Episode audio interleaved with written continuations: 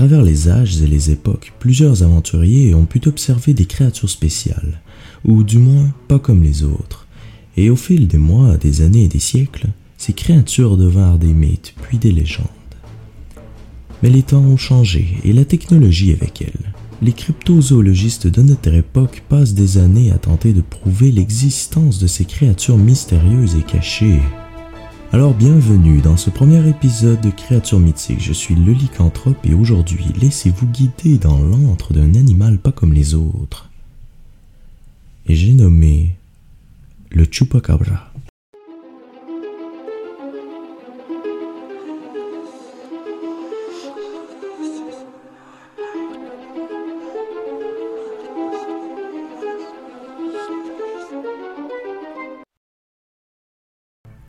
Son nom tire ses origines de la langue espagnole. Le nom Chupacabra signifie littéralement suceur de chèvre.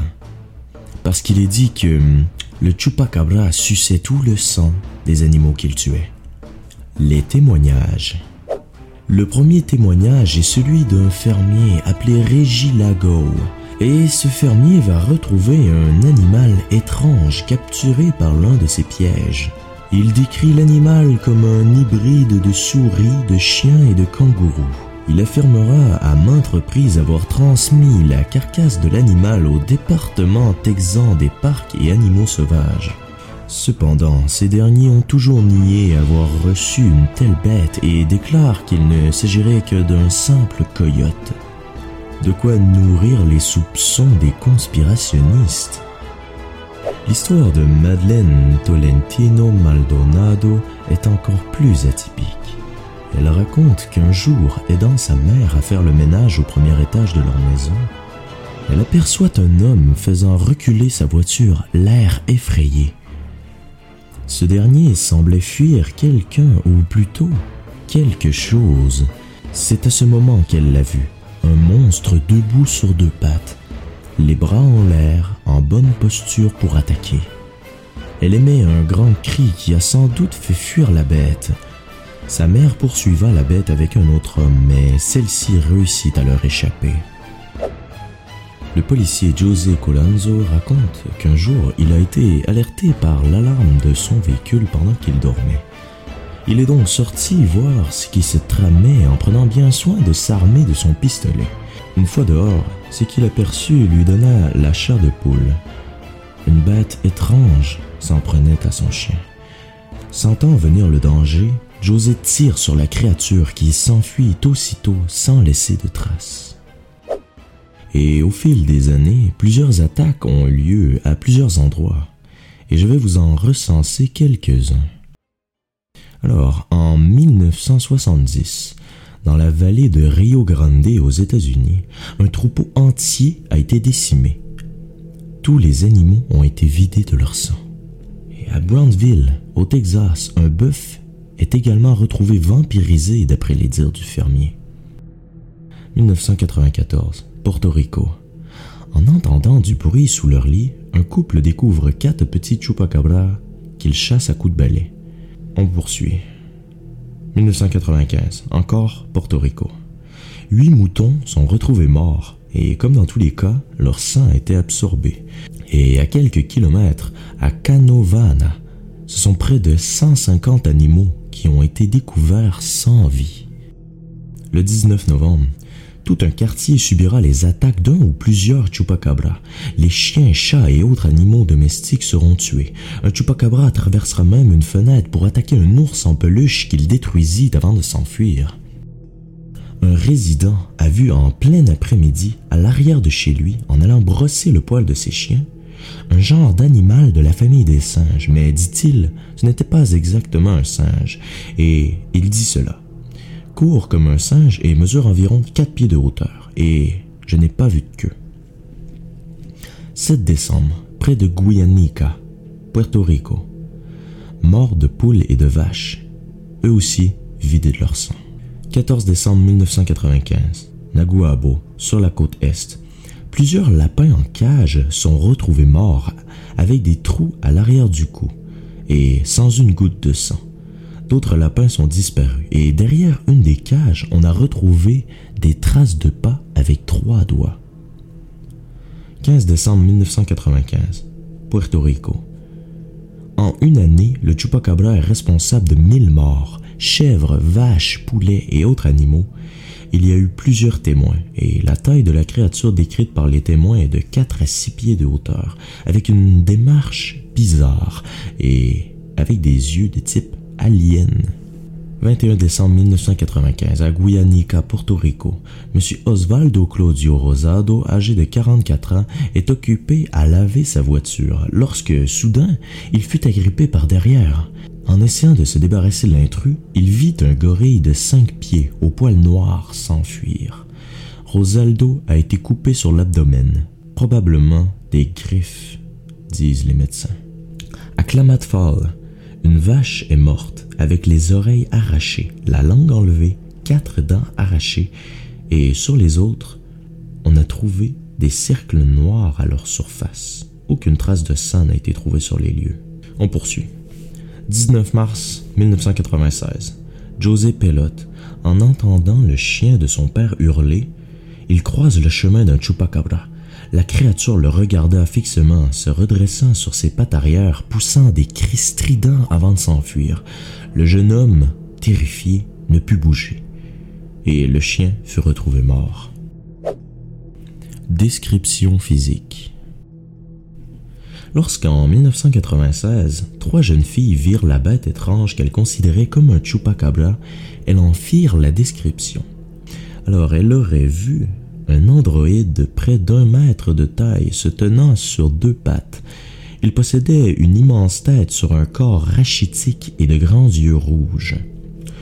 Dans d'autres régions, il s'agirait plutôt d'une créature entièrement recouverte de plumes et ravageant les plantations.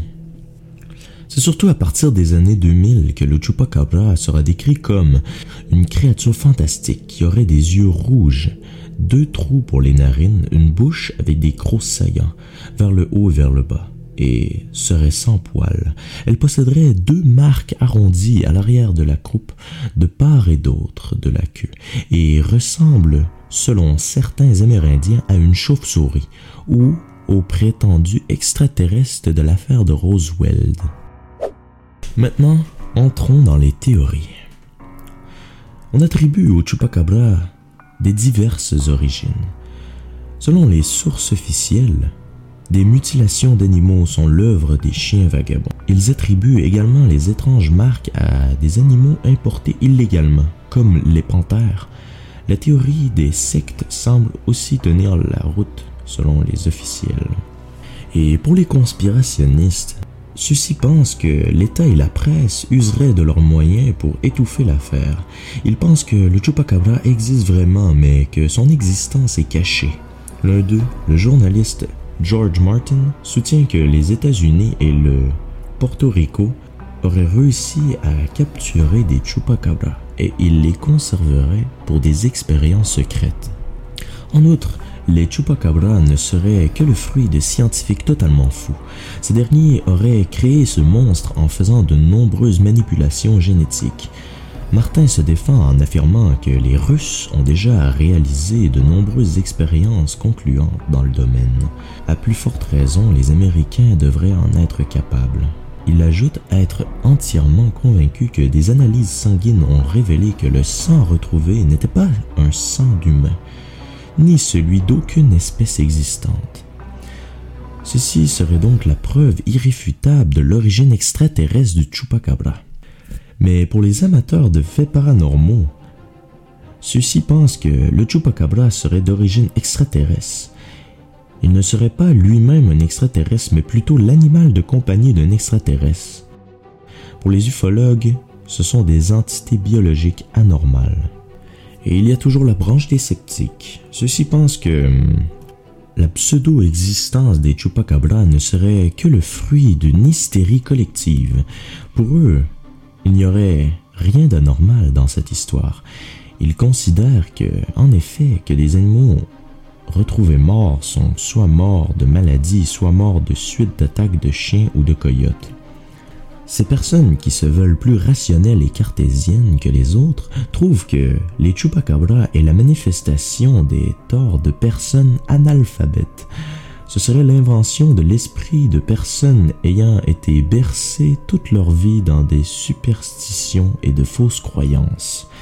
Et moi je pense qu'ils ont même été bercés un peu trop près du mur. Le chupacabra ne serait donc que l'explication irrationnelle et surnaturelle trouvée par des personnes qui manquent de jugeote pour expliquer un phénomène tout à fait normal. Pour soutenir leur position, ils rappellent que les prétendues photos ou vidéos pouvant prouver l'existence du chupacabra se sont révélées être fausses. De plus, les cadavres et restes censés être ceux des chupacabras n'étaient en fin de compte que des carcasses de chiens morts ou de coyotes atteints de gale, ce qui expliquerait leur aspect singulier, presque extraterrestre. Autre fait marquant, c'est le fait que la plupart des prétendues attaques sont issues de rumeurs. De ce fait, elles sont difficiles à vérifier et donc très douteuses. Et pour conclure, j'aimerais vous donner mes sources. Euh, il y en a pas beaucoup, il y en a trois. Donc, il y a euh, kaancenterblog.net, le chupacabra, euh, le Wikipédia du chupacabra et euh, les histoiresparanormales.fr. J'aimerais vous présenter une vidéo où l'on voit deux hommes qui semblent parler et ils sont dans la forêt et ils semblent rechercher quelque chose. Et c'est alors qu'ils tombent sur un chupacabra. Cette vidéo date d'il y a 15 ans et je vais vous passer l'audio dès maintenant. Es la última batería que me queda. Yo, tío, es que esto es flipar, ¿eh? Claro, tócale el... el zumo en la cámara, tío, que es de. Mira, mira, mira, mira. Es que, tío, yo qué sé, tío, se llaman plumas, tío. ¿Lo has o no?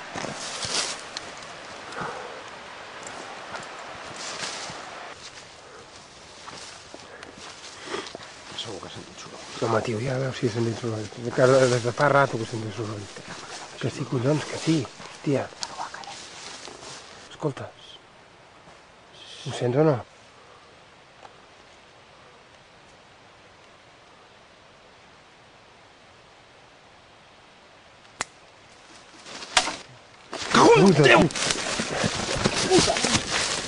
Ei, va, corre, corre, llons, tia, va!